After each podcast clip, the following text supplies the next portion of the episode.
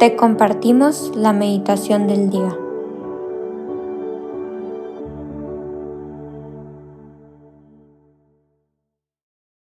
En el nombre del Padre, del Hijo y del Espíritu Santo. Amén.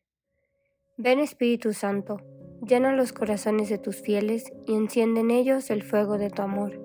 Envía tu Espíritu Creador y renueva la faz de la tierra. Oh Dios, que has iluminado los corazones de tus hijos, con la luz del Espíritu Santo, haznos dóciles a sus inspiraciones, para gustar siempre el bien y gozar de su consuelo. Por Cristo nuestro Señor. Amén. Hoy jueves, 10 de agosto, vamos a meditar el Evangelio según San Juan, capítulo 12, versículos del 24 al 26, que dice, En aquel tiempo Jesús dijo a sus discípulos, Yo les aseguro que si el grano de trigo sembrado en la tierra no muere, queda infecundo, pero si muere, producirá mucho fruto. El que se ama a sí mismo se pierde, el que se aborrece a sí mismo en este mundo se asegura para la vida eterna. El que quiera servirme, que me siga, para que donde yo esté, también esté mi servidor. El que me sirve será honrado por mi Padre. Palabra del Señor, gloria a ti, Señor Jesús. El primer punto que me gustaría resaltar de este Evangelio es que bien nos dice que no cada grano de trigo germinará. Y esto es porque sin las condiciones adecuadas, el grano pues permanecerá dormido y nunca producirá frutos. El grano necesita sol, lluvia y nutrientes antes de que pueda comenzar a crecer. ¿Y cómo es la fe que nosotros tenemos en nuestra vida? ¿Está dormida o la estamos nutriendo y por tanto germinará en una abundante cosecha. ¿Cómo es nuestra vida? ¿Está inactiva o la estamos alimentando para que rinda una abundante cosecha? Y hay que preguntarnos qué es lo que necesita morir en nosotros para que nosotros podamos vivir más plenamente. Y hay que pedirle a Jesús por la gracia para que podamos ver lo que debemos hacer y la gracia para realmente hacerlo.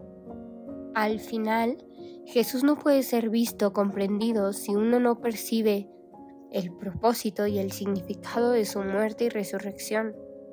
Para poder dar frutos, un grano de trigo debe caer en la tierra y morir para que pueda ser transformado en una nueva planta, que con el tiempo pues se va a reproducir a sí misma muchas veces. Y esto es exactamente lo que hace Jesús y lo que hará Jesús. Él entregará su vida a través de su sufrimiento y muerte a la cruz, solo para elevarse otra vez en una nueva vida y darnos la salvación. ¿Y dónde está esa nueva vida como posibilidad en nuestra vida actual? ¿Qué estamos haciendo para acercarnos más a esa nueva vida?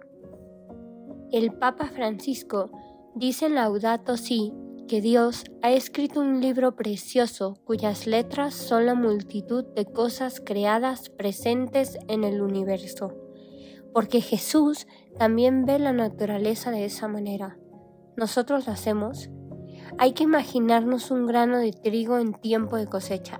Se siente feliz, realizado, en el sol otoñal, pero llega el invierno y es arrojado a la tierra húmeda pierde su belleza, se comienza a podrir, pero con la llegada de la primavera renace.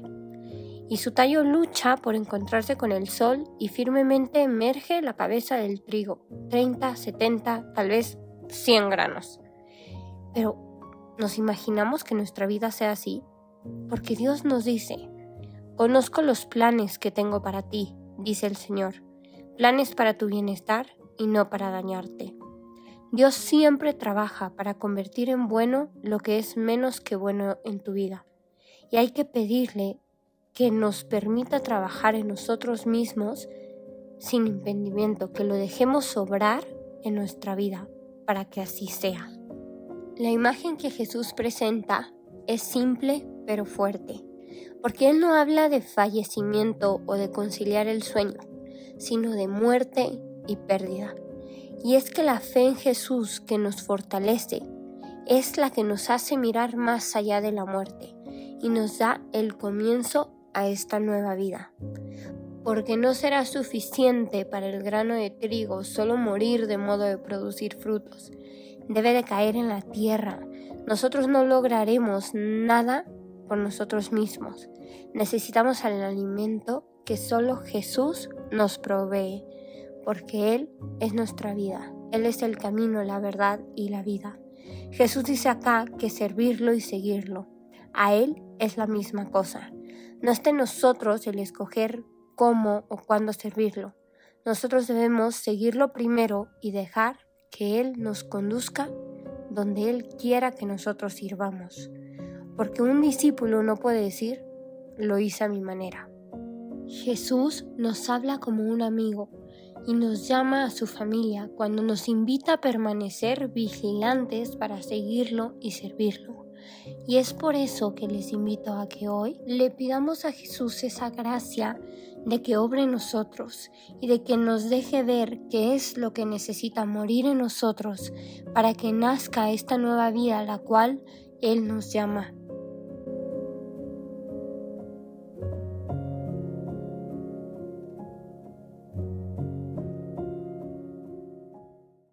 Te damos gracias, Señor, por todos los beneficios recibidos, a ti que vives y reinas por los siglos de los siglos. Amén. Cristo Rey nuestro, venga tu reino. María, Reina de los Apóstoles, enséñanos a orar. En el nombre del Padre, del Hijo y del Espíritu Santo. Amén.